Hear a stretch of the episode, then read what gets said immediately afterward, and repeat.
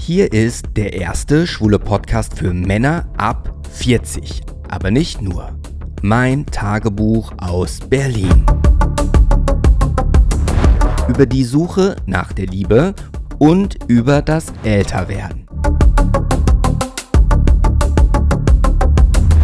Ich bin Gray Young und du hörst Gay Over. Es geht schon wieder los. Hier ist Gay Over. Eine neue Episode für euch am Start. Heute ist tatsächlich die siebte Episode in der vierten Staffel. Und ich freue mich, dass ich heute wieder fast gesund äh, zu euch sprechen darf. Ähm, das war nämlich gar nicht so klar. Ich äh, musste jetzt auch vor zwei Tagen, an dem Freitag, hätte ich eigentlich ein Pärchengeflüstergespräch geführt. Das erste zum nächsten Pärchen. Das musste ich leider absagen, weil ich wirklich sehr stark erkältet war. Ja, irgendwie verwundert es mich, dass ich, dass es mir jetzt schon wieder so gut ging. Das hat sich gestern noch gar nicht abgezeichnet, aber heute, Gott sei Dank, fühle ich mich wirklich wieder richtig gut. Ähm, ja, logisch, wenn man beziehungsweise anders gesagt, letzte, die letzte Episode war ja ein Livestream. Das heißt, äh, man konnte sich auf YouTube und Facebook live zu Gemüte führen, als ich live die letzte Episode eingesprochen habe, produziert habe. Und es war eine besondere Episode, es war eine Live-Call-In-Show und ihr konntet über das Gay Over Phone ähm, euch einwählen in die Show. Insgesamt haben drei Personen diese Chance genutzt und wir haben gemeinsam deren Coming-out-Story beleuchtet. Das war ein sehr langer Livestream mit über zwei Stunden äh, Dauer und es hat mir sehr viel Freude gemacht. Eigentlich, so war meine ursprüngliche Idee, wollte ich in der ja, Episode 6 eben in diesem Livestream über meine persönliche Coming-out-Geschichte sprechen, doch dazu kam ich gar nicht. Gott sei Dank nicht, weil zu früh jemand angerufen hatte, worüber ich mich aber sehr gefreut habe. Das holen wir heute nach. Das heißt, diese Episode wird eine sehr persönliche Episode, weil ich über meine ganz persönliche Coming-out-Geschichte berichten werde. Äh, und insofern seid gespannt. Ich habe so mir ein paar Gedanken gemacht. Ähm, das möchte ich auch mit euch teilen, weil ich mich natürlich frage, wie wir jetzt weiter vorgehen werden. Ja, wann kommt ein eine Episode als Video? Wann mache ich einen Livestream? Wann gibt es was, wo zuerst? Äh, das hat das alles ein bisschen durcheinander ge gewimmelt. Ich würde das auch gerne diese Gedanken mit euch teilen, weil ich uns ja als Familie verstehe und ich würde euch auch gerne in die Entscheidungsfindung auch immer mal wieder mit einbinden. Also die Herausforderung ist ja folgende. Ich bin als Podcast gestartet und dann kam irgendwann bei äh, Spotify, beziehungsweise bei meinem Podcast ähm, dass sie jetzt auch äh, Videocasts unterstützen. Und es ist ja immer so, dass wenn man, ich sag mal, jetzt auf einer, auf so einer Welle mitschwimmen will, dass man besonders viel unterstützt wird, da muss man manchmal sich auch anpassen. So hatte ich gedacht, okay, da muss ich aus dem Podcast, der eigentlich nur Audio war, den mit Video, wie auch jetzt hier gerade eben, den mit Video begleiten. Beim Livestream ist es dann so, dass sich ein Teil von den Zuschauern und Zuhörern sich dann quasi auf YouTube, ähm, auf YouTube, äh, vor YouTube Platz genommen haben, um, den, um die Episode zu verfolgen oder auch auf Facebook. Was dann aber auch bedeutet hatte, dass dann die Zuhörer, die dann nur bei Spotify, über Apple Podcast, über Google Podcast, über Amazon Music dazukommen, dass natürlich die Anzahl derer geringer wird, weil jene, die sich das auf YouTube schon angeschaut haben, werden das nicht nochmal, äh, ich sag mal, als Podcast sich anhören. Das bedeutet, dass die Gesamtaufrufzahl bei, als Podcast im Vergleich zu den anderen Folgen vorher viel geringer war. Ähm, und das äh, ja, ist halt so ein Side-Effekt, den man vielleicht akzeptieren muss, aber das ärgert mich auch so ein bisschen, weil meine Hauptplattform, und es ist ja ein Podcast, und deswegen kommt ja gerade Spotify, Apple Podcast, also dem Podcast als solchen ohne Video meine uneingeschränkte Aufmerksamkeit zu. Das ist mein Fokus. Ähm, und darüber habe ich äh, nachgedacht, sodass ich jetzt zu folgendem Entschluss gekommen bin. Und ihr könnt mir ja per Direktnachricht auf Instagram einfach mal schreiben, was ihr davon denkt und haltet. Ich habe mir das so überlegt. Ich werde jetzt, so wie auch in der Vergangenheit, zwar die Kamera mitlaufen lassen, allerdings werde ich die Videosequenzen bei den ganz normalen Episoden nur nutzen, um meinen Podcast ähm, quasi auf TikTok, auf Instagram oder auf YouTube Shorts in Auszügen äh, zu bewerben. Das heißt, ich werde kleine Takeouts machen mit Bewegtbild und Audio, um dann auf den Podcast zu verlinken. Das heißt, die gesamte Folge wird man nur hören können. Ich werde nur das Bewegtbild auszugsweise nutzen, um die anderen Kanäle damit zu bespielen. Das heißt, dann hätte ich eine eindeutige Priorisierung auf das Format Podcast und würde Video-Content nur nutzen, um auf Video-Social-Media-Kanälen äh, für den Podcast zu werben. Das heißt, man kriegt dann eine Vorstellung, wer ich bin, aber man kommt selber nicht in diese Zwickmühle, sich selbst entscheiden zu müssen, ja, höre ich jetzt die Episode nur mit der, äh, also höre ich nur oder höre und sehe ich gleichzeitig. Ich weiß nicht, also ich glaube, den meisten ist es auch gar nicht so wichtig. Äh, die meisten, glaube ich, bleiben beim Podcast und äh, zucken gar nicht die Option, mich auch dabei sehen zu können. Das waren so meine Gedanken, äh, die wollte ich mal mit euch teilen. Ich bin heute so ein bisschen kurzatmig, so leicht nervös vielleicht auch, ich weiß gar nicht warum. Ah, nochmal kurz durchatmen. Weil vielleicht, ja, kann es mir erklären, ähm, das Live äh, ist ja natürlich eine ganz andere Erfahrung, so ein Livestream. Da kann ja so viel passieren. Da ist die Anspannung viel höher.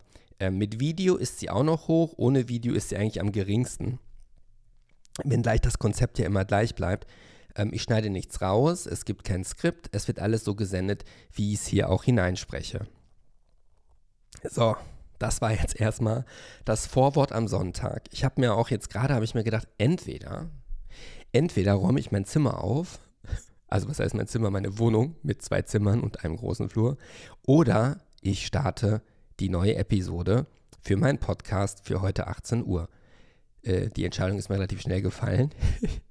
Lieber spreche ich zu euch, als dass ich äh, den, den Putzlappen schwingen würde. Ich mag Putzen ja wirklich gar nicht. Ich habe mir jetzt auch mal wieder einen Tee gemacht. Das ist ganz frischer Ingwertee. Und wenn, gerade jetzt sind ja wieder viele erkältet und davor ja auch. Äh, ich habe jetzt quasi die Manuka-Honigsticks für mich entdeckt. Die kann man im Bioladen kaufen oder auch bei Amazon von ähm, Heuer, H-O-Y-E-R.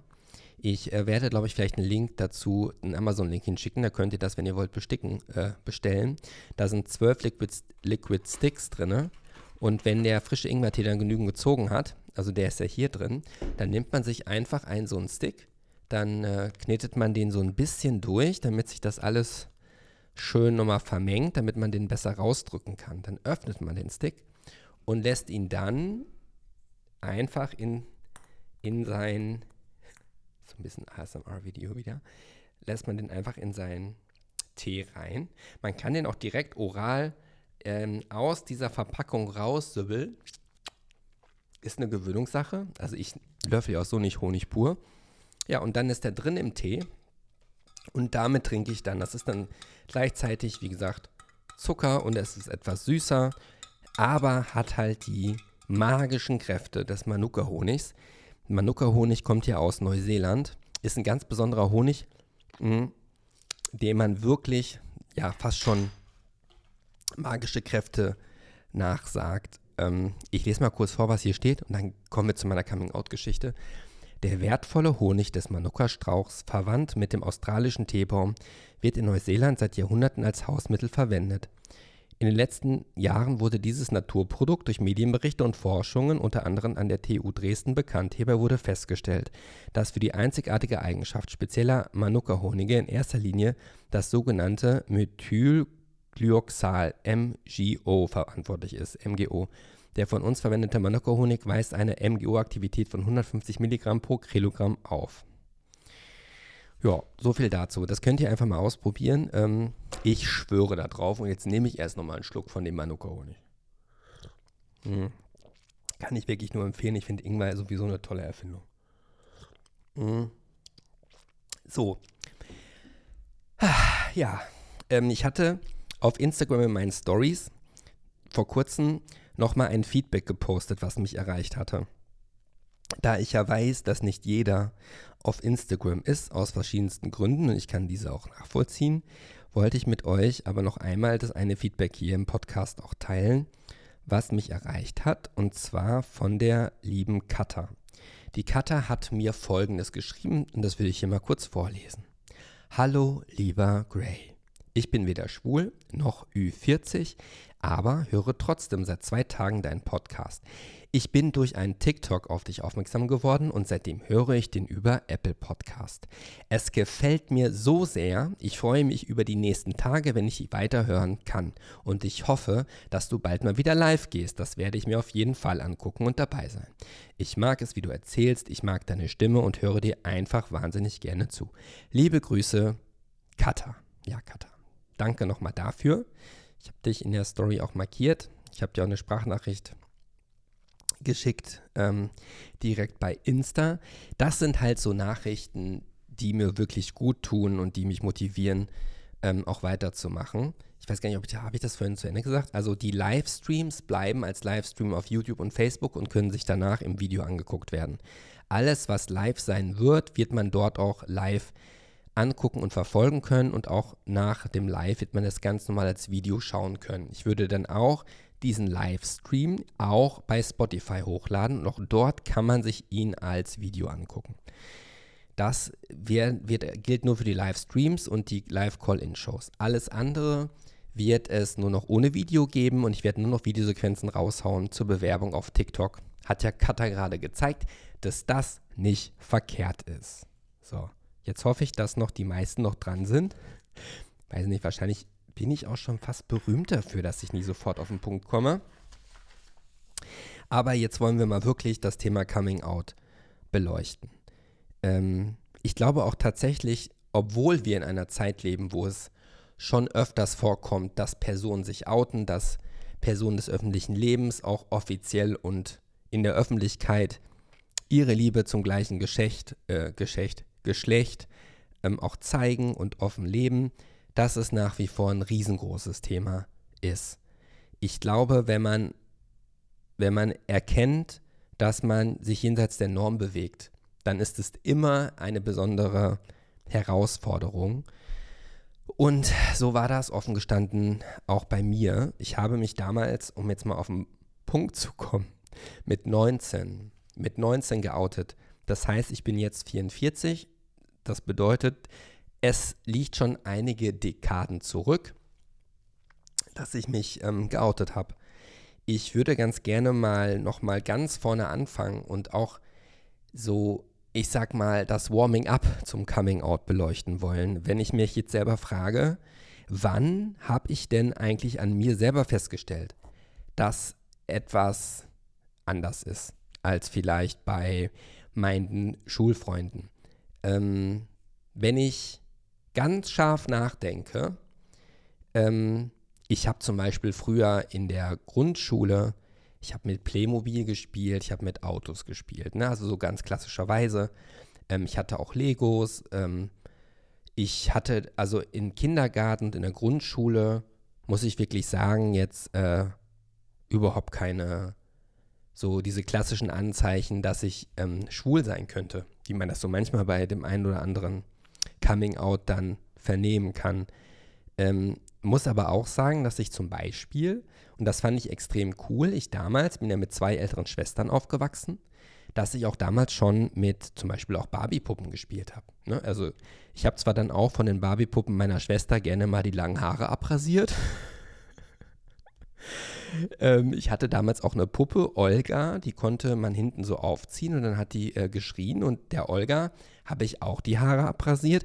Also man könnte sagen, jetzt wenn man weiß, dass ich jetzt ja auch wieder meine Haare abrasiere, dass sich dann der Kreis dort schließt. Äh, und in der Grundschule, wahrscheinlich hat das noch gar nichts mit dem Erwachen der Sexualität zu tun, aber ich hatte in der Grundschule, äh, hatten wir auch, hatte ich auch ein Mädel bei mir in der Klasse und äh, mit diesem Mädel, ähm, ja, habe ich auch mal, also ich weiß nicht, ob das meine erste Freundin war, aber die mochte ich total gerne leiden. Die kam auch aus meinem Heimatort. Äh, die hieß, meine ich, Monika, wenn ich mich richtig erinnere, hatte blonde Haare Und äh, da schien doch alles normal auch zu laufen. Ich hatte in der Grundschule auch, ähm, ja, äh, einige Freunde um mich herum. Und ähm, ich hatte in der, in der Grundschule auch schon, ja, wenn das mit diesen Doktorspielen losgeht, die hatte ich ähm, auch erlebt. Äh, und ähm, ich muss halt immer gucken, inwieweit ich jetzt ins, ins Detail gehe. Ich werde jetzt keine Namen nennen und auch nicht die Person verorten, äh, die das dann war. Aber ich hatte halt eine Person, äh, mit der habe ich mich zum Beispiel, ähm, wir haben uns dann manchmal verabredet, äh, dort wo er wohnte. Und wir sind dann immer in den Heizungskeller gegangen, haben äh, die Lichter ausgemacht, haben uns dann ausgezogen und uns dann gesucht in dem dunklen Raum. Und wenn wir uns gefunden haben, haben wir uns ein bisschen aneinander rangedrückt. Ähm, er wollte mich dann auch mal küssen, aber das fand ich alles zwar aufregend, aber das mit dem Küssen und wenn man so an die Genitalien sich dann berührte, das fand ich gar nicht so schön. Also ich glaube, dass vielleicht die andere Person da irgendwie weiter war wie ich. Ich zum, zum damaligen Zeitpunkt fand das irgendwie zwar aufregend, aber es war am Ende gar nicht das, was ich wollte. Wir hatten auch dann, wenn wir schwimmen waren, ein so ein Codewort, das hieß FF. Und wenn das einer gesagt hat, sind wir dann auch in die Kabine gegangen, haben uns ausgezogen und übereinander gelegt oder so.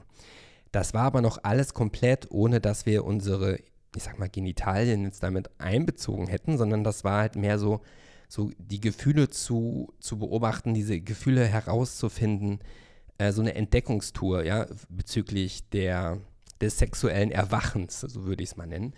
Und ich erinnere mich, das Einzige, wo ich mich daran erinnere, dass ich, als das damals so passierte, ex ein extrem schlechtes Gewissen hatte. Und ich weiß gar nicht, warum ich dieses Schamgefühl hatte, ähm, warum ich so ein schlechtes Gewissen hatte, aber ich wollte es immer erzählen.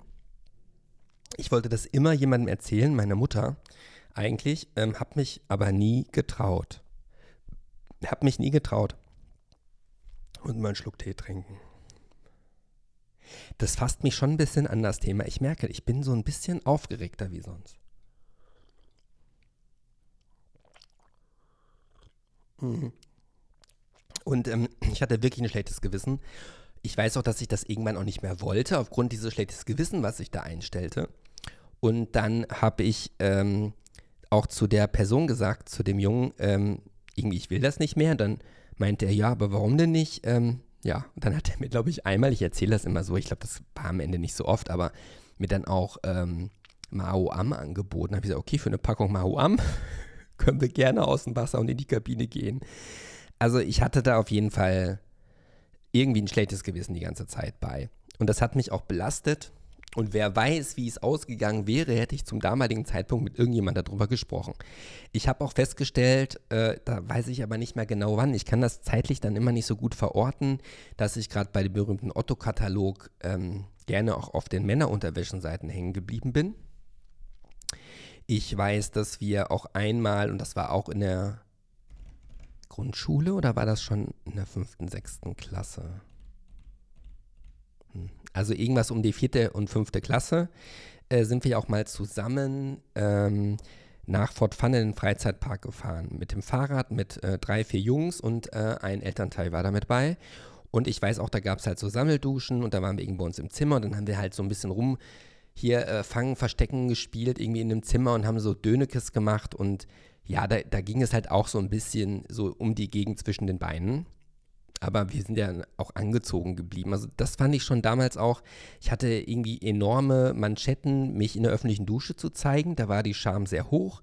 Äh, fand das aber auf der anderen Seite auch irgendwie spannend. Also sagen wir mal so, ich hatte quasi in der Grundschule mit Personen des gleichen Geschlechts Körperkontakt und Körper, körperliche Erfahrung gesammelt. Ähm, hatte aber auch rückblickend, würde ich nicht sagen, dass das irgendwas mit Homosexualität zu tun hatte, sondern das ging einfach in Richtung äh, Doktorspiele. Ich weiß auch, dass da ein älterer Junge bei war, der irgendwann später auch mal im Gefängnis saß. Ähm, das ist krass, ne? Der uns dann, äh, da waren vielleicht zwei, drei, vier Jahre Unterschied zwischen uns und über ihn haben wir gemeinsam unseren ersten Porno geguckt, ähm, als die Eltern von einem anderen Jungen nicht zu Hause waren. Und ich erinnere mich wirklich äh, daran, wie furchtbar ich das fand. Also das hat bestimmt in meiner Entwicklung, ähm, hat das einen bestimmten Schaden in mir verursacht, weil ich habe halt nur noch so, so, so schemenhaft ähm, das, die Frau vor Augen, die in diesem Pornofilm auftrat und die hatte quasi mit ihrer Bürste, wo sie sich die Haare mitbürstet, hatte sie sich das unten irgendwie eingeführt und die hatte ganz viel Intimbehaarung und ich fand das einfach nur entsetzlich unansehnlich. Und das, äh, da schaudert es mich heute auch noch äh, dran oder von, wenn ich daran denke. Und das hat aber auch noch nichts mit Homo Homosexualität zu tun. Ich habe auch in der Grundschulzeit auch überhaupt keine Gefühle gehabt irgendwie für die andere Person, mit der ich mich da mal ausgezogen und Körperlichkeit erfahren habe. Also es hatte nichts mit Emotionen zu tun. Ich war der auch nicht sonderlich zugeneigt, ich war auch nicht verliebt. Ich habe mich auch an dieser oder mit dieser Person auch gar nicht irgendwie ja verbunden gefühlt. Dass wir waren einfach nur Freunde und haben etwas Körperlichkeit gemeinsam entdeckt. In der Grundschule war auch die Zeit, ähm, wenn man dann, also wir hatten bei uns im Garten vom Mehrfamilienhaus, gab es quasi äh, Wäscheleien. Und diese Wäscheleien waren angebracht an ähm, so gummierten Stangen. Und wenn man dann diese Stange hochkrabbelte und sich ganz langsam von der Stange, Stange äh, dann abrutschen äh, ließ, dann hatte das zur Folge, dass das so Zuckungen zwischen den Beinen auslöste. Das war genauso wie beim Schwimmen, gab es in dem tiefen Becken bei uns im Hallenbad eine riesige Gummikrake. Also man kann sich das so vorstellen, in der Mitte gab es quasi, also es war so ein aufgeblasene, aufgeblasenes Spielzeug in XXXL. In der Mitte gab es halt eine große runde Fläche und die war ungefähr, ich sag mal, ja, vielleicht zwei Meter erhöht aus dem Wasser rakend und an ihr dran waren sechs Krakenarme. Und wenn man sich jetzt um diese Arme, wenn man sie jetzt umklammert hat, sich auf den Bauch gelegt hat und mit den Armen diese Krake umschlossen hat, durch die Schwingungen im Wasser hat auch das ähm, sehr glückliche Gefühle ausgelöst äh, zwischen den Beinen, also an unseren an unseren äh, Geschlechtsmerkmalen. Und das empfand ich als total spannend, diese Entdeckung zu machen. Und da habe ich aber ja trotzdem noch nicht daran gedacht, äh, was man sonst noch tun kann, um sich ähnliche Glücksgefühle zu, zuzuziehen. Also den Akt der Masturbation, äh, der war, stand dann noch gar nicht zur Debatte. Ähm, das war auch, wie gesagt, bei den ganzen äh, Situationen, die ich mit dem einen Jungen hatte, auch da stand der Orgasmus oder Masturbation, das gab es da noch gar nicht. Ich wusste auch gar nicht, also man war ja damals noch sehr abgeschirmt, also man konnte, im Fernsehen hatte man sowas nicht gesehen. Äh, es sei denn, ich erinnere mich noch dran, wenn ich dann einmal zufällig spät nachts nach Hause kam, weil wir irgendwo waren und dann schaltet man meinetwegen auf den ZDF und dann kann es mal sein, dass man irgendwie was sah.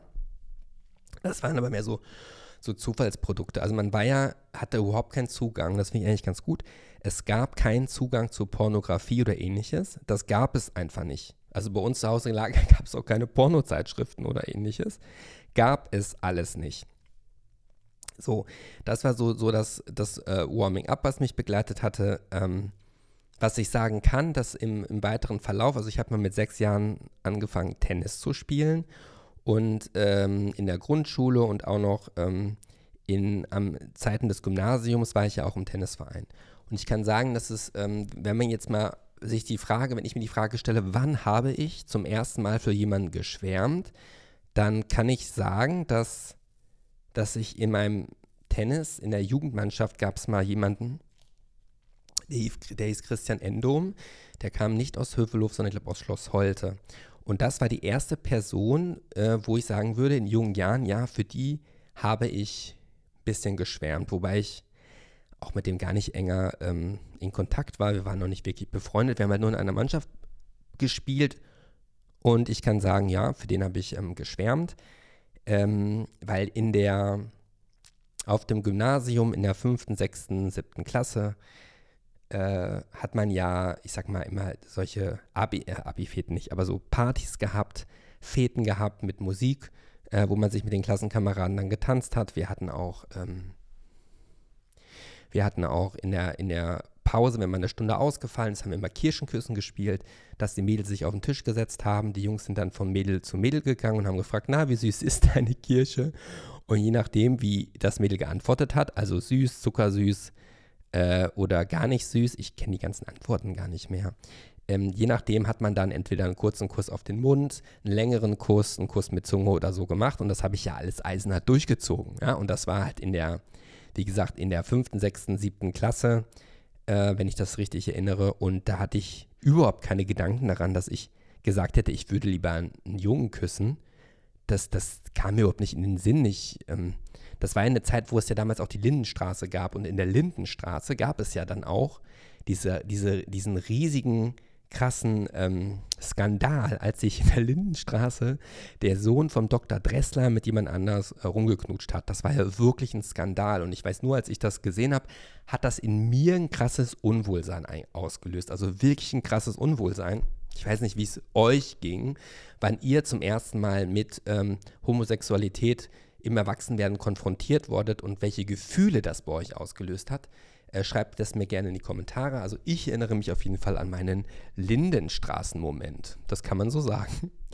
Ähm, und ja, also wie gesagt, auf dem Gymnasium ging es dann weiter und es gab einen, äh, also wenn ich jetzt an meine gesamte Schulzeit denke, von dem Tag, wo ich aufs Gymnasium ging, ich bin ja in der 9. Klasse sitzen geblieben, ähm, bis ich dann mein Abi in der Tasche hatte und die Schule verlassen habe, gab es insgesamt eine, zwei, drei, drei, vier Personen, wo ich sagen würde, in die war ich, war ich verliebt äh, und habe für die geschwärmt. Also die erste Person kann ich auch sagen, der habe ich das auch Jahre später auch äh, auf Facebook geschrieben, die erste Person und es wird dann in der 8., 9. Klasse gewesen sein, die, für die ich geschwärmt hatte. Das war der Daniel. Ähm, und ich weiß, der Daniel war damals mit der Miriam zusammen. Und ähm, den fand ich richtig cool. Also ich wusste noch gar nicht, dass es dann quasi Richtung schwule Gedanken ging, aber den fand ich richtig cool und mit, an dem hatte ich wirklich zu knabbern, weil ich ähm, in den schon ein bisschen verschossen war. Äh, das war der Daniel, Daniel H. Punkt. Der wohnte damals, glaube ich, in Schloss Neuhaus. Der wohnt jetzt, glaube ich, immer noch in Paderborn oder in Schloss Neuhaus. Äh, hat ja auch, glaube ich, ein Kind mittlerweile. Und dem habe ich auf Facebook auch geschrieben, du, ich wollte nur äh, eins dir mal mitteilen. Ich war damals, als wir zusammen zur Schule gegangen sind, ähm, war ich echt in dich verschossen. Da kam ich drauf, weil wir auf Facebook irgendwie dann vorgeschlagen wurden, hatte der ein Foto gepostet von früher und da sah er halt so aus wie früher also schon Jahrzehnte her, und dachte ich mir so, oh krass, das löst bei mir was aus, äh, ich ticker den mal an.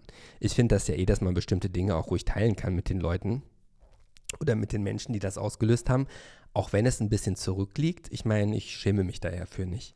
Also der Daniel H. war quasi so einer der ersten, wo ich, ähm, ja, wo ich bestimmte Erlebnisse, äh, beziehungsweise wo ich für geschwärmt habe. Ähm, und kurze Zeit später kam es dann auch, also ich habe ja schon mal einmal ähm, eine Episode gemacht, das fällt mir gerade ein, als sie mich Schwuli nannten. Das geht ja auch ein bisschen Richtung des, des Coming-out-Themas. Also ich wurde de facto äh, in der Schulzeit auch mal eine Zeit lang gemobbt, gehänselt. Ähm, und zwar, weil aus meiner Erinnerung heraus ähm, hatte ich einen damaligen Schulfreund, ähm, also platonisch, der war im Fußballverein und mit dem hatte ich es mir ein bisschen verkracht. Ich weiß gar nicht mehr warum.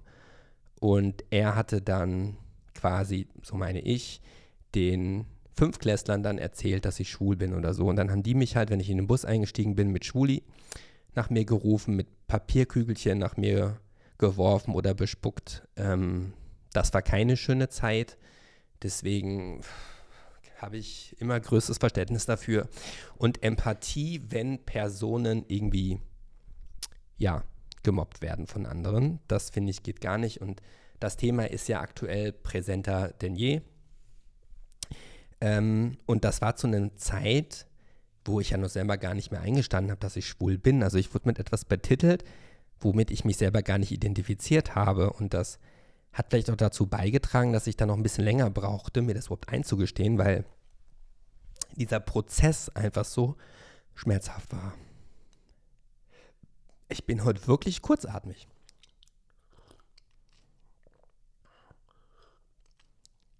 So, aber da sind wir immer noch nicht beim Coming Out. Es ist immer noch das Warming Up. Ähm, auf den Daniel H. Äh, folgte dann äh, ein Christoph B., der war ziemlich cool, also es war eine richtig coole Socke. Der hatte auch damals, ich sag mal, den einen oder anderen Joint geraucht und war so in der coolen Clique. Und mit dem mh, hm, hatte ich mich dann ein bisschen angefreundet und wir haben immer Nummern ausgetauscht. Da gab es ja noch kein Handy. Das heißt, wenn man miteinander sprechen wollte, musste man auf Festnetz anrufen. Dann kann es ja sein, dass die Eltern vorher noch dran gehen und da muss man ja sagen, wer man ist und wen man sprechen will. Also das verstehen ja viele gar nicht mehr, die heute aufwachsen. Das war damals wirklich äh, irgendwie anders. Und ähm, ja, mit dem hatte ich dann mal einmal so gesprochen und dann waren wir irgendwie so auf so einem Grillen eingeladen mit Zelten zusammen. Und äh, ich weiß noch wie heute, als ich mich dann fertig gemacht habe und dann nach Schloss Neuhaus gefahren bin, wo er mich dann mit den anderen aus dieser coolen Clique abgeholt hat, da war ich schon ein bisschen nervös. Also man müsste da schon, muss ich mir eingestehen, in denen war ich auf jeden Fall äh, verschossen. Ähm, da hatte ich auch so zum ersten Mal auch schon so, ja, so diese, diesen Herzschmerz, ja, dieses, wenn man sich dann so reinsteigert und man diese starken Gefühle, diese Schmetterlinge im Bauch, das war diese Zeit, wo die zum ersten Mal so aufkamen, wurde aber in keinster Weise äh, irgendwie überhaupt bestätigt seinerseits. Also das waren wirklich zwei Schwärmereien, die unbestätigt geblieben sind. Leider. Äh, und ich habe auch in meiner gesamten Schulzeit nicht einmal, einmal irgendwie eine Bestätigung äh, dieser Schwärmereien erfahren, was wirklich schade ist. Ich finde das immer so schön und so romantisch und so süß, wenn andere davon erzählen, wie sie in ihrer Schulzeit ihren ersten Freund kennengelernt hatten oder haben. Ähm, das finde ich immer richtig schön. Hatte ich nicht. Ich hatte stattdessen auch in der Schule zwischendurch auch mal kurz eine Freundin. Ich habe auch mit ähm, Mädels, wie gesagt, auch rumgeknutscht.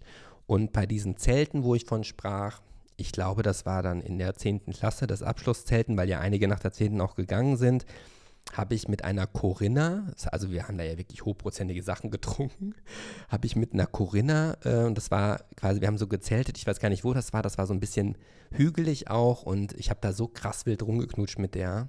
Ich hatte am nächsten Tag so viele Knutschflecke, dass meine Familie mich auch darauf angesprochen hat, was denn da passiert ist.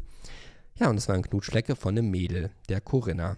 Ich weiß auch gar nicht, wie das mit der Corinna, warum das nicht weitergegangen ist. Auf jeden Fall, weiß ich nicht, hat es dann doch nicht richtig angefühlt. Und vor Corinna, vielleicht war es auch in der 9. Klasse, ich erinnere das einfach nicht mehr so, ähm, war ich auch einmal in eine Julia verliebt. Ja, das war, glaube ich, schon in der Oberstufe. Diese Liebe war aber, muss man sagen, also auch unbestätigt. Ich war unglücklich verliebt und ähm, ich hatte damals jemanden, der mich nicht leiden konnte und sie hat ausgerechnet diesen Typen für sich entdeckt und ich war auf einer Party äh, und da hat sie mit ihm rumgeknutscht und ähm, das fand ich ganz schlimm. Das hat mir wirklich wehgetan im Herzen und dann, äh, ja, bin ich auf dem Rückweg, sind wir mit anderen durch diese Landesgartenschau, die damals in Schloss Neuhaus war. Dann dachte ich mir so, ach, hör mal, dieses eine Verkehrsschild, das nehme ich mal mit nach Hause.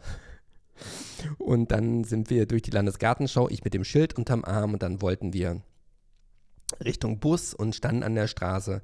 Dann kam irgendwann die Polizei, blieb stehen, hat mich mit dem Schild gesehen und abgeführt und eingesperrt und dann musste mich meine Mutter mit meiner Schwester um 3 Uhr in der Früh von dem Polizeirevier holen. Ja, das war, also ist nochmal eine andere Episode, äh, ja, wo man sagen kann, okay, da gab es dann ja wohl tatsächlich auch Erlebnisse mit Frauen und die Erlebnisse mit Mädels, die waren auf jeden Fall vor den Erlebnissen mit Jungs und Männern, wenn man jetzt diese Doktorspielphase einfach mal außen vor lassen möchte. Ja, und dann irgendwann, also nach meinen Schwärmereien eben für Daniel H., Christoph B., ähm, kam dann in der Oberstufe meine Schwärmerei für einen Daniel R.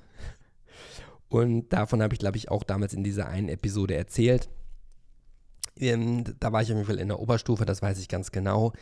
Wir hatten meinetwegen Bio äh, zusammen und saßen auch nebeneinander. Und wenn man dann unter dem Tisch nebeneinander sitzt und sich dann ich weiß, der, der, Daniel hatte immer so mit seinem Bein so gehibbelt und wenn dann mein Knie an seinem Knie lag und die sich mal kurz berührt haben oder für länger, Leute, das hat in mir vielleicht ausgelöst an, an Flugzeugstarts und äh, Schmetterlingen im Bauch, das könnt ihr euch nicht vorstellen. Oder wenn er dann in der Freistunde, ich weiß nicht, da hatten wir so im Oberstufentrakt äh, so eine so eine Lounge-Ecke mit so Sesseln und wenn ich dann in diesem Sessel saß und habe gerade im Biobuch was geguckt und dann kam er so von hinten äh, an mir rüber und, und legte dann quasi seinen Kopf fast auf meine Schultern, um auch in dieses Buch zu gucken. Und als er dann noch was gesagt hat, hör mal, das lief mir durch Mark und Bein. Also in Daniel R. war ich auf jeden Fall echt krass verliebt.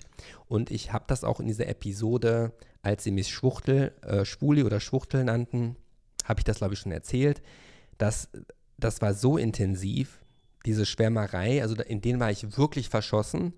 Auch wieder unbestätigt, dass ich dem, als ich aus der Schule war und im Zivildienst, hatte ich ihnen Weihnachten auch einen Brief geschrieben, diesen auch abgeschickt und ihnen mein gesamtes Gefühlsleben offenbart. Und ich habe ihn dann einmal später beim Zivildienst auch nochmal getroffen, nachdem er den Brief bekommen hatte. Aber wir haben, oder ich habe so getan, als sei nichts passiert. Wir haben dann Jahre später auf Facebook, waren wir dann befreundet und dann habe ich auch da nochmal Tabula Rasa gemacht und ihn darauf angesprochen. Und er hatte sich so dazu geäußert, als das hätte er, als hätte er gedacht damals, das wäre ein Scherz gewesen von unseren Klassenkameraden. Also er hat so gesagt, er hätte nicht oder hatte nicht geglaubt, dass das wirklich von mir so kam. Wo ich, wo ich sagen muss, es ist ja äh, Killefit.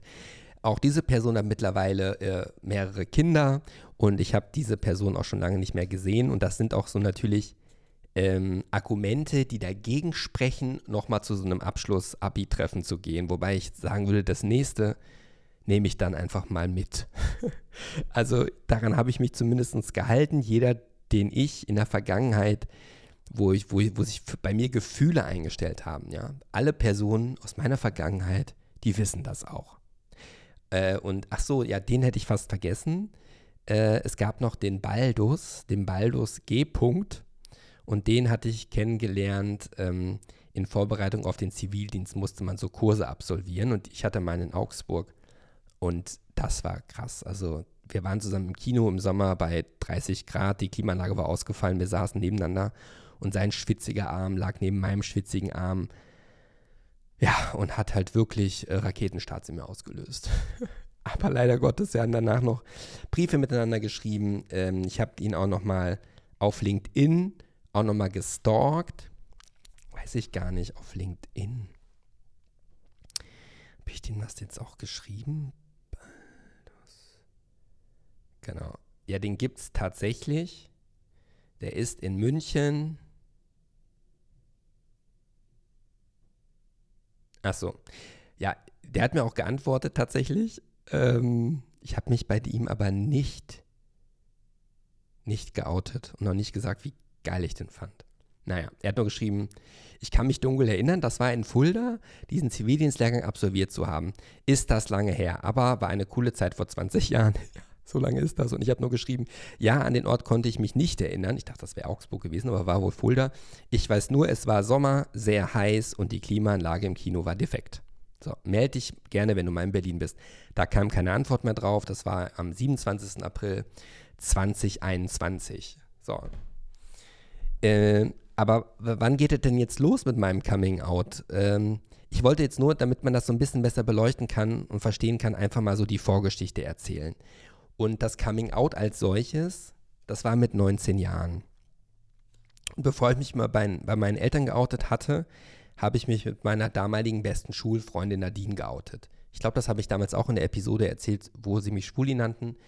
Das war für mich der wichtigste Moment, fast in meinem Leben, würde ich sagen, dass man sich einfach einer Person anvertraut. Und glaubt mir, also wenn die also es mag ja den einen oder anderen geben, der diese Episode hört und noch nicht geoutet ist. Und ähm, die vielleicht aus Angst, äh, dass diesen Schritt noch nicht getan haben. Zu denen möchte ich, oder zu dir, wenn du dazugehörst, möchte ich nur sagen, du musst dich ja nicht bei allen outen. Glaube mir, es macht einen riesengroßen Unterschied, wenn du dich zumindest bei einer Person, wenn du dich einer Person anvertraust.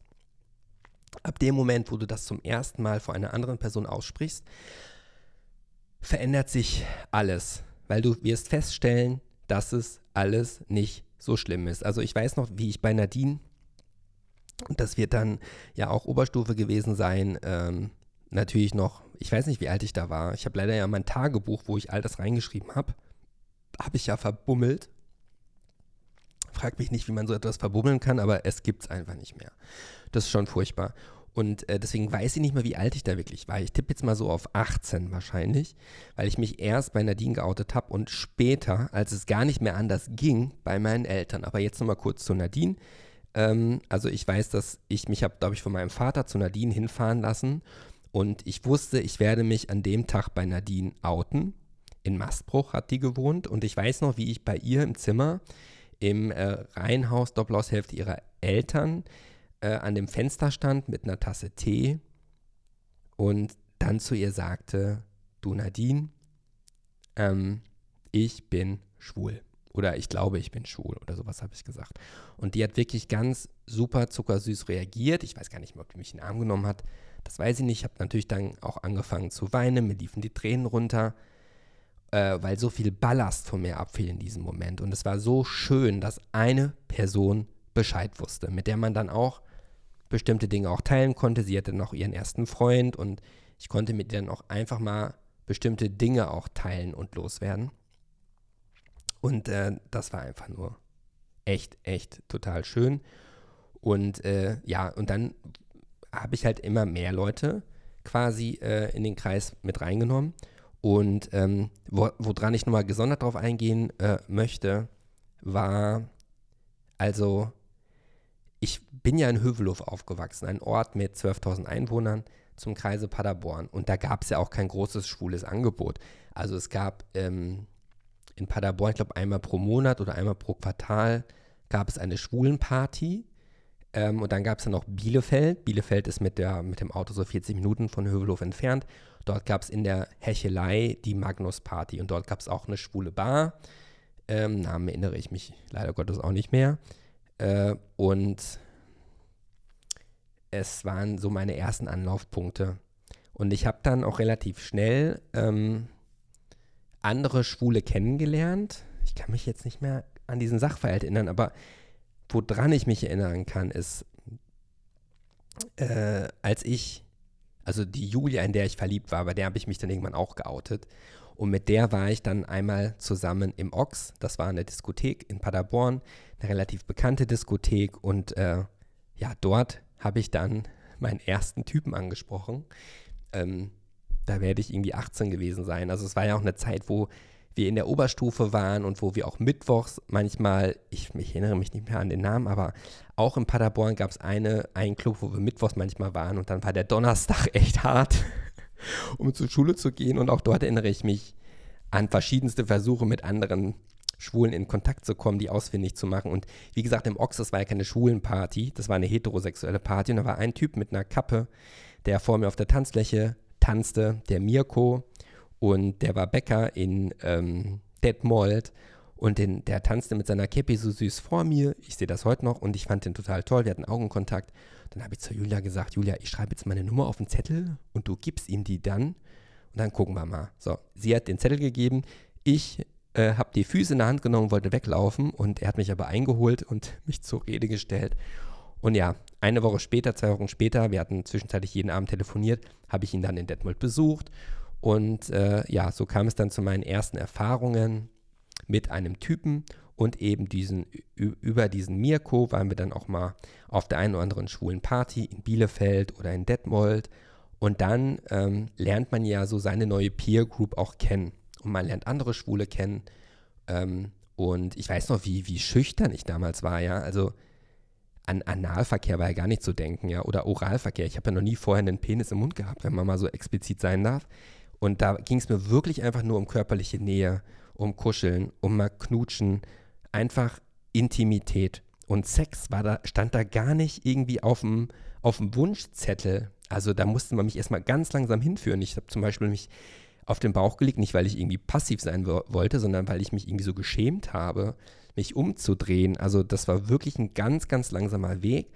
Und ähm, ich hatte damals auch eine Zeit, wo ich mir nichts sehnlicher gewünscht hätte, als mal jemanden zu küssen, wo ich den Kopfhörerkopf von meiner älteren Schwester, der war aus Glas, den habe ich dann mal mit ins Bett genommen, auf das Kopfkissen gelegt, den, diesen Glaskopf zwischen meine Hände und habe an diesem Kopf versucht oder geübt zu knutschen, habe mir vorgestellt, das wäre ein Typ. Ja, äh, und das ging dann relativ zügig dann. Würde aber auch nicht sagen, das war alles total neu und aufregend. Aber ja, ich war mit dem jetzt nicht zusammen. Aber er ihm bin ich halt dankbar, weil er brang, äh, brachte das ganze Gay-Game so ans Laufen. Von dem habe ich so den einen oder anderen Porno auf VHS-Kassette bekommen oder ein paar Zeitschriften. Und er hat mich einfach so eingeführt. Und der war damals 25, war Bäcker, stand fest im Leben, hat alleine gewohnt. Also er war eigentlich schon so eine Art Role Model für mich. So nach dem Motto, so kann es auch gehen. Ja, der hatte eine, eine beste Freundin, den Namen, hieß die Maler oder so. Die war auf jeden Fall auch verrückt. Und es gab noch eine zweite Freundin mit langen blonden Haaren, die war Flugbegleiterin. Und einfach so neue Leute kennenzulernen, für die es vollkommen in Ordnung war, äh, schwul zu sein oder schwul um sich herum zu haben, abgesehen, dass ich ja dieses Wort schwul ja auch gar nicht äh, leiden kann, ähm, habe ich dann so meine ersten Erfahrungen gesammelt und ich habe dann auch äh, andere in meinem Alter kennengelernt, die in Bielefeld wohnten, die in Paderborn wohnten.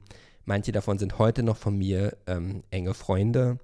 Und äh, dann irgendwann hatte ich, äh, also mein Gott, das wäre eine Endlosgeschichte. Also ich habe dann über den Mirko habe ich dann andere aus Paderborn und Bielefeld kennengelernt. Und gerade die Bielefeld in die Hechelei ist für mich sehr zentral.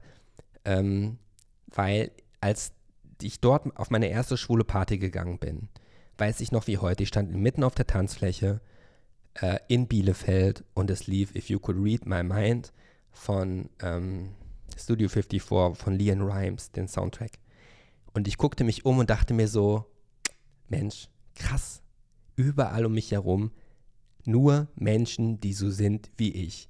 Und ab dem Moment habe ich mich auch nicht mehr alleine gefühlt und nicht mehr als etwas Sonderbares jenseits der Norm, sondern ich habe gedacht, es gibt so viele von mir, es gibt keinen Grund mehr, mich davor zu verstecken. So. Äh, und ich habe dann auch irgendwann mit 19 meinen ersten Freund gehabt. Ist krass, wie das alles in Erinnerung so verschwimmt, dass ich das gar nicht mehr so zeitlich in die Abfolge bringen kann. Also ich weiß nur eins, um jetzt auf das Coming Out zu kommen vor meinen Eltern, dass ich äh, mit jemandem eine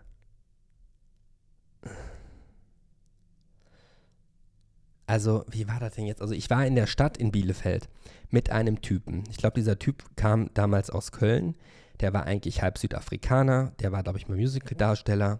Und mit dem hatte ich so eine, so eine Affäre. Und wir waren in der Stadt unterwegs und waren so, äh, saßen auf einer Bank vor einem Schaufenster vom Bekleidungsgeschäft.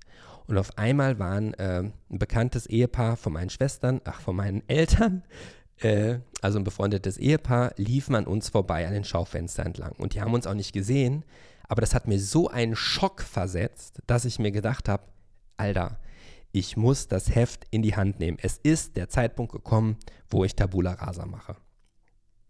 Ja, und dann ja, habe ich mich in den weißen Ford Fiesta, ja, ohne Servolenkung, ohne ähm, Automatik äh, gesetzt und äh, bin zurück nach Hövelhof gefahren von Bielefeld, habe mich vor lauter Aufregung auch noch verfahren. Es war ein oberheißer Sommertag und ähm, meine Mutter und mein Vater arbeiteten beide im Garten, meine Mutter hinterm Haus, mein Vater vor dem Haus. Leute, ich hatte Puls, als ich aus dem Auto gestiegen bin, auch schon auf der Fahrt dahin, weil ich ja wusste, was ich vorhab und ich wusste und war mir ja bewusst, was das für eine krasse, für ein krasser Move ist. Und dann habe ich zu meiner Mutter gesagt, äh, Vater will was von dir oder Papa will was von dir. Ähm, deswegen ist meine Mutter zu meinem Papa gegangen oder andersrum, das weiß ich gar nicht mehr. So, dann hatte ich beide meine Eltern vor mir. Und dann weiß ich, wie ich quasi äh, aus meinem Körper, also so kam mir das vor, rausgestiegen bin und von oben auf mich herabguckte und mich selber beobachtet habe, wie ich dann sagte, äh, Mama und Papa, ich möchte euch nicht ähm, wehtun, aber ich bin schwul. Ja. Das war eine krasse Nummer. Das war insofern eine krasse Nummer, als dass meine Eltern natürlich auch oberkrass geschockt waren äh, und mich mehr oder weniger erstmal so stehen ließen, weil meine Mutter äh, ins, ähm, in den Supermarkt gefahren ist und mein Vater ist wieder hinters Haus gegangen. Die mussten damit echt mal fertig werden. Was ich jetzt rückblickend auch absolut verstehen kann. Äh, und es hat wirklich, wirklich sehr, sehr lange gedauert, also Jahre gedauert, äh, bis wir an dem po Punkt sind, wo wir heute sind, ja, wo ich mit meinem Vater ja über alles spreche, der ist mittlerweile 79, der wird dieses Jahr 80 Jahre und wir sind mit dem Thema mittlerweile nach mehreren Jahrzehnten ja wirklich sehr, sehr cool. Also wir hatten ja vor drei, vier Jahren ich glaube, vor drei Jahren habe ich ja bei meinem Vater auf der Terrasse gegrillt mit meinen drei besten schwulen Freunden. Wir waren also, der Pascal war da, der Henrik war da und der Phil war da, ich und mein Vater, also zu fünft. Äh, und das fand ich richtig, richtig gut, aber es war wirklich nicht einfach. Ähm, und ich werde jetzt auch nicht zu sehr noch ins Detail gehen, einfach aus Rücksicht dann auch auf meinen äh, Vater und auf meine äh, Familie, weil ja auch womöglich diesen Podcast ja auch Leute hören, die auch in Hövelhof wohnen. Ich wollte nur sagen äh, und jenen Mut zusprechen, die auch denken, dass es problematisch ist. muss ich nochmal durchatmen. Ich muss auch irgendwie langsam mal pinkeln, muss ich sagen. Äh, also es war für mich wirklich alles andere als einfach. Es war wirklich eine sehr, sehr, sehr, sehr schwere Zeit. Und doch muss ich sagen, dass auch sich das in dem Moment, als es sehr, sehr, sehr schwer war, aus verschiedensten Gründen, es sich trotzdem richtig angefühlt hat. Und einfach zu sich selber zu stehen. Und ich denke auch, dass Eltern und Familie aus meiner Sicht auch irgendwie ein Recht darauf haben, zu erfahren, wer man ist. Und es bringt einem halt auch charakterlich einen sehr weit nach vorne, sich das selber einzugestehen. Und es setzt ganz, ganz, ganz viel Kraft frei, wenn man diesen Schritt macht.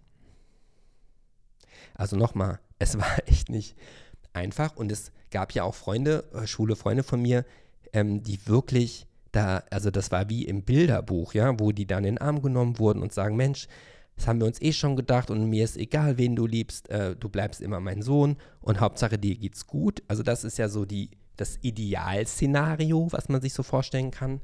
Äh, so war es bei mir nicht. So war es bei meinen Eltern nicht. Ähm, ich meine, 12.000 Einwohner, Schützenfeste etc. pp. Man kann sich das ja vorstellen, was da so die Gedanken sind. Ähm, wenngleich ich sagen muss, der, der Support und die Unterstützung von meinen Schwestern, die waren wirklich von Tag 1 äh, da und äh, das rechne ich auch beiden nach wie vor bis heute sehr, sehr hoch an. Und natürlich wird ja auch immer, ähm, also Dorftratsch und äh, Flurfunk gibt es ja auch dort der ist ja schneller, als man gucken kann. Und natürlich gab es schon gewisse äh, Rumors, also Gerüchte. Ähm, und ich sage nur, dass es immer schön ist, wenn man selber das Heft in der Hand hat und selber bestimmt, äh, was Sache ist. Und dann wissen auch die Leute, was sie sagen, weil man hat sich dazu ja auch schon geäußert. Und danach bin ich natürlich nicht mehr gerne auf Schützenfeste gegangen. Danach, ja, hat sich das mit dem Tennisspielen im Verein noch, es hat sich dann auch so verdünnflüssigt. Und ja, ich bin dann meinen neuen Lebensweg gestartet. Ich habe dann ja angefangen zu studieren, hatte dort ja auch, äh, war sehr viel in Bielefeld, habe dort in der WG von Freunden sehr viel äh, übernachtet und habe dann einfach mein Leben gelebt, ja, so wie ich es heute noch lebe. Also ich habe mein Schwulsein, auch wenn ich nach wie vor finde, dass das ein furchtbares Wort ist, weil das so negativ konnotiert ist, habe ich in vollen Zügen ausgelebt. Ähm, ich erinnere mich noch an meinen ersten CSD äh, und man muss einfach mal eine Tür öffnen, äh, so wie ich damals, als ich den, den Mirko angesprochen habe und durch diese Tür durchgehen. Und auf einmal, ja, gibt es tausend neue Optionen. Man lernt so viele neue Leute kennen. Und ab dem Moment, wo man andere, denen es genauso geht, wenn du die auf die triffst, ab dem Moment fühlst du dich auch nicht mehr alleine und dann wachsen dir wirklich Flügel über übertragenen äh, Sinne. Und ähm, ja, deswegen, ich habe einen heiden Respekt davor. Ich verstehe Leute, die sich noch nicht geoutet haben, weil sie bestimmte Befürchtungen haben, weil sie die Kraft nicht haben, weil sie keine Person verletzen wollen. Ähm, aber ich glaube am Ende, wir sind alle nur einmal auf der Welt und jeder muss sein Leben leben. Und glaub mir, dass es auch nicht für die, für die Gesundheit gut sein kann, wenn man den Kern von sich selber lange verleugnet. Daran glaube ich ganz fest. Und deswegen möchte ich jeden nur unterstützen und dazu ermutigen, den Schritt zu gehen ähm, und sich zumindest bei einer Person als erstes zu outen. Das verändert wirklich alles. Also wirklich alles. Ach, ja, es ist wirklich ein sehr, sehr, sehr besonderes Thema. So. Und gerade für mich, ich meine, wenn man jetzt in einer großen Stadt aufwächst, ne, dann kann man in irgendwelche äh, Jugendtreffs gehen, in irgendwelche Queer-Cafés. Man kann sich Rat suchen, man kann sich auch Vertrauenslehrern ähm, an, anvertrauen. Äh, nur für mich als jemand in einem 12.000 Einwohnerort auf dem Dorf, ich hatte, ich kannte ja nicht ein einziges Beispiel eines Schwulen. Ich kannte auch, glaube ich, damals keinen Schwulen bei uns an der Schule. Ich glaube, dass oder hoffe, dass es heute ein bisschen anders ist, dass es an jeder Schule auch coole Schwule gibt als Vorbilder, die ein, zwei Stufen über einem sind, an dem man sich dann orientieren kann. Das war nur damals, ich bin jetzt 44, ich habe mich mit 19 geoutet, äh, da weiß man ja, in welcher Zeit das war. Das war nochmal eine ganz andere Nummer. Und umso stolzer bin ich drauf, dass ich mich so relativ früh geoutet habe, ähm, aber nochmal verstehe, wenn das andere noch nicht getan haben. Ja, das war jetzt erstmal so mein Weg zum Coming Out und man, mein Coming Out ähm, selber. Äh, und ja, ich hoffe, dass ich auch mit dieser Coming-out-Geschichte einen Teil dazu beigetragen habe, dass vielleicht auch andere den Mut fassen, diesen Schritt zu gehen. Ähm, wenn du Gedanken hast, wenn du Ängste hast oder wenn du dich noch nicht outen konntest oder wolltest, um darüber zu sprechen, schreib mir gerne. Gerne per Direktnachricht auf Instagram. Ähm, ja, ich höre da gerne zu und würde auch gerne den einen oder anderen Rat geben, wenn man mich danach fragt. Ansonsten kann ich nur sagen, dass alle, wir alle, die ein schwules Leben leben, diesen Moment hatten und was uns nicht umbringt, macht uns nur härter. Ähm, ja. Und dann war es das auch, würde ich sagen. In diesem Moment äh, gehen wir auf die Zielgerade bei der siebten Episode bei Gay Over. Ich hoffe, du hattest ähm, viel Spaß, du hast dich gut unterhalten gefühlt.